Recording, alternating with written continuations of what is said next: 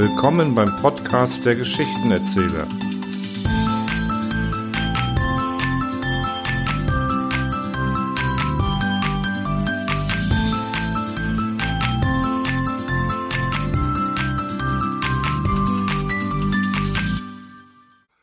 Blamol, das Wundermittel. Wahrhaftig, ohne Betrug und gewiss, ich sage dir, so wie es unten ist, ist es auch oben. Der alte Tintenfisch saß auf einem dicken blauen Buch, das man in einem gescheiterten Schiffe gefunden hatte, und sog langsam die Druckerschwärze heraus. Landbewohner haben gar keinen Begriff, wie beschäftigt so ein Tintenfisch den ganzen Tag über ist. Dieser da hatte sich auf Medizin geworfen, und von früh bis Abend mussten die beiden armen kleinen Seesterne, weil sie ihm so viel Geld schuldig waren, umblättern helfen. Auf dem Leibe, dort wo andere Leute eine Taille haben, trug er einen goldenen Zwicker. Ein Beutestück, die Gläser standen weit ab, links und rechts, und wer zufällig durchsah, dem wurde grässlich schwindelig. Tiefer Friede lag ringsum.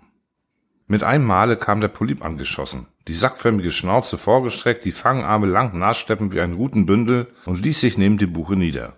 Wartete, bis der Alte aufschaute, grüßte dann sehr tief und wickelte eine Zündbüchse mit eingepressten Buchstaben aus sich heraus. Sie sind wohl der violette Pulp aus dem Steinbuttgässchen? fragte gnädig der Alte. Richtig, richtig, habe ich ja Ihre Mutter gut gekannt, geborene von Oktopus. Sie, Barsch, bringen Sie mir mal den Gotthardschen Polypenalmanach her. Nun, was kann ich für Sie tun, lieber Pulp? Inschrift, Sir, Inschrift lesen, hüstelte er verlegen. Er hatte so eine schleimige Aussprache und deutete auf die Blechbüchse. Der Tintenfisch stierte auf die Dose und machte gestielte Augen wie ein Staatsanwalt. Was sehe ich? Blamol? Das ist ja ein unschätzbarer Fund. Gewiss aus dem gestrandeten Weihnachtsdampfer. Blamol, das neue Heilmittel. Je mehr man davon nimmt, desto gesünder wird man. Wollen das Ding gleich öffnen lassen. Sie, Barsch, schießen Sie mal zu den zwei Hummern rüber. Sie wissen doch, Korallenbank, Ast 2, aber rasch. Kaum hatte die Seerose, die in der Nähe saß, von der neuen Arznei gehört, huschte sie sogleich neben den Polypen. Und mit ihren vielen hundert Greifern führte sie ein entzückendes Gewimmel auf, dass man kein Auge von ihr abwenden konnte. Ja, hei, Fisch war sie schön. Der Mund war ein bisschen groß, war, doch das ist gerade bei Damen so pikant.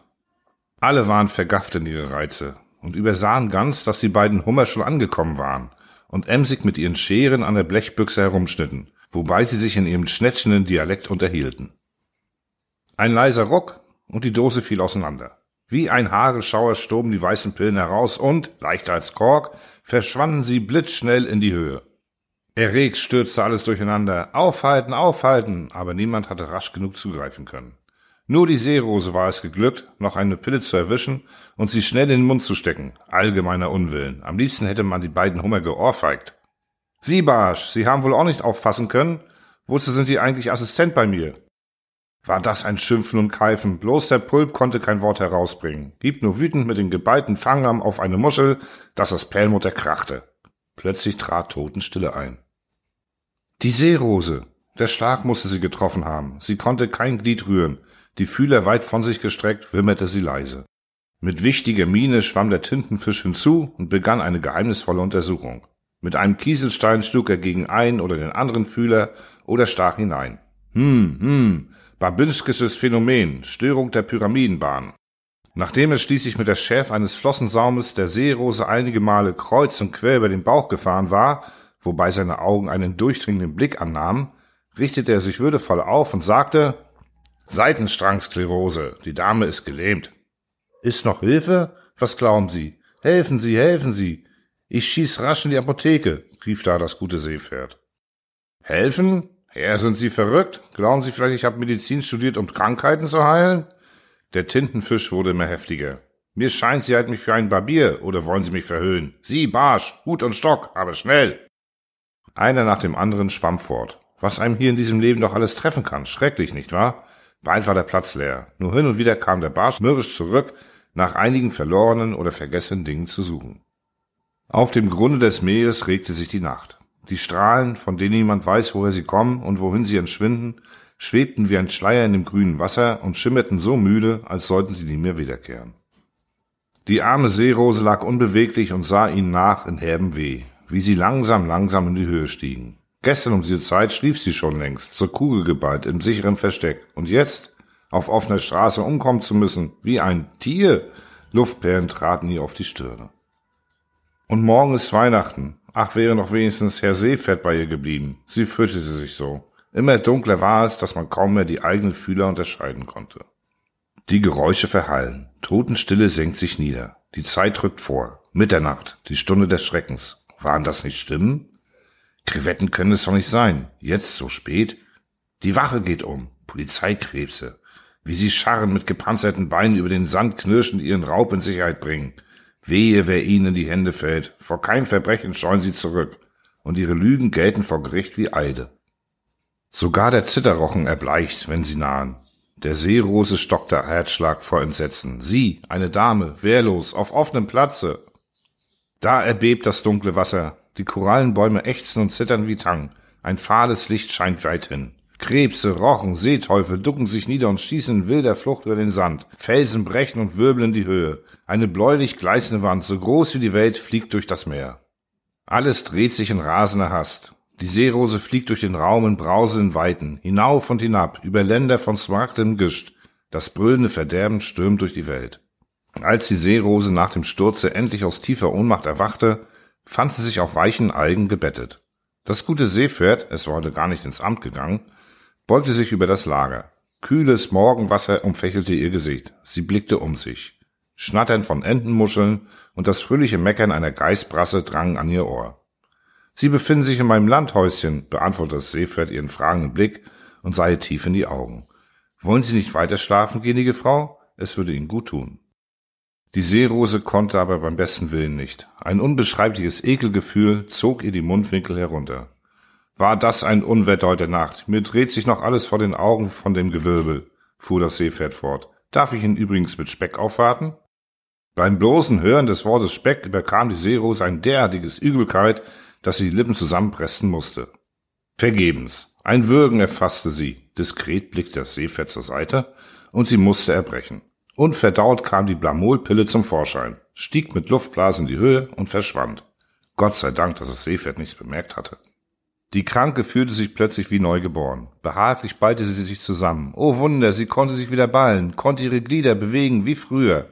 Entzücken über Entzücken. Dem Seepferd traten vor Freude Luftbläschen in die Augen. Weihnachten, heute ist wirklich Weihnachten, jubelte es ununterbrochen. Und das muss ich gleich dem Tintenfisch melden. Sie werden sich unterdessen recht ausschlafen, gnädige Frau. Was finden Sie denn so Wunderbares an der plötzlichen Genesung der Seerose, mein liebes Seepferd? fragte der Tintenfisch und lächelte mild.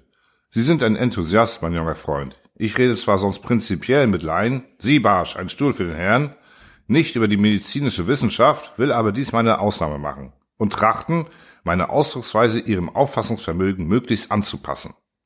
Also, sie halten Blamol für ein Gift und schieben seiner Wirkung die Lähmung zu. Oh, welch Irrtum. Nebenbei bemerkt ist Blamol längst abgetan. Es ist ein Mittel von gestern. Heute wird allgemein Ithiotinklonyl angewandt. Die Medizin schreitet nämlich unaufhaltsam vorwärts. Dass die Erkrankung mit dem Schlucken der Pille zusammentraf, war bloßer Zufall. Alles ist bekanntlich Zufall. Denn erstens hat Seitenstrangsklerose ganz andere Ursachen die Diskretion verbietet mir, sie zu nennen. Und zweitens wirkt Blamol wie alle diese Mittel gar nicht beim Einnehmen, sondern lediglich beim Ausspucken. Und was endlich die Heilung anbelangt, nun, da liegt ein deutlicher Fall von Autosuggestion vor. In Wirklichkeit ist die Dame genauso krank wie gestern, wenn sie es auch nicht merkt. Gerade bei Personen mit minderwertiger Denkkraft setzen Autosuggestionen so häufig ein. Natürlich will ich damit nichts gesagt haben. Sie wissen wohl, wie hoch ich Damen schätze. Und jetzt, mein junger Freund, genug von diesem Thema. Es würde Sie nur unnötig aufregen. Apropos, Sie machen mir doch abends das Vergnügen. Es ist Weihnacht und meine Vermählung. War, äh, Ver Vermählung? platzt das Seepferd heraus, fasste sich aber noch rechtzeitig. Oh, es wird meine Ehre sein, Herr Medizinalrat. Wen heiratet er denn? fragte beim Hinausschwimmen den Barsch. Was Sie nicht sagen, die Miesmuschel? Schon wieder so eine Geldheirat. Als abends die Seerose, etwas spät zwar, aber mit blühender Gesundheit an der Flosse des Seepferds in den Saal schwamm, wollte der Jubel kein Ende nehmen. Jeder umarmte sie, selbst die Schleierschnecken und Herzmuscheln, die als Brautjungfern fungierten, legten ihre mädchenhafte Scheu ab. Es war ein glänzendes Fest, wie es nur reiche Leute geben können. Die Eltern der Miesmuschel waren eben Millionäre und hatten sogar ein Meerleuchten bestellt. Vier lange Aushemmbänke waren gedeckt. Eine volle Stunde wurde schon getafelt und immer kamen noch neue Leckerbissen. Dazu kredenzte der Barsch unablässig aus einem schimmernden Pokal, natürlich die Öffnung nach unten, hundertjährige Luft, die aus der Kabine eines Wracks stammte. Alles war bereits angeheitert. Die Toaste auf die Miesmuschel und ihrem Bräutigam gingen in dem Knallen der Korkpolypen und dem Klappern der Messermuscheln völlig unter. Das Seepferd und die Seerose saßen am äußersten Ende der Tafel, ganz im Schatten und achteten in ihrem Glück kaum der Umgebung. Er drückte ihr zuweilen verstohlen den ein oder anderen Fühler, und sie lohnt ihn dafür mit einem liebevollen, errötenden Blick. Als gegen Ende des Mahles die Kapelle das schöne Lied spielte, ja, Küssen, Scherzen mit jungen Herren ist selbst bei Frauen sehr modern, und sich dabei die Tischnachbarn der beiden verschmitzt zublinzelten, da konnte man sich dem Eindruck nicht verschließen, dass die allgemeine Aufmerksamkeit hier allerlei zarte Beziehungen mutmaßte.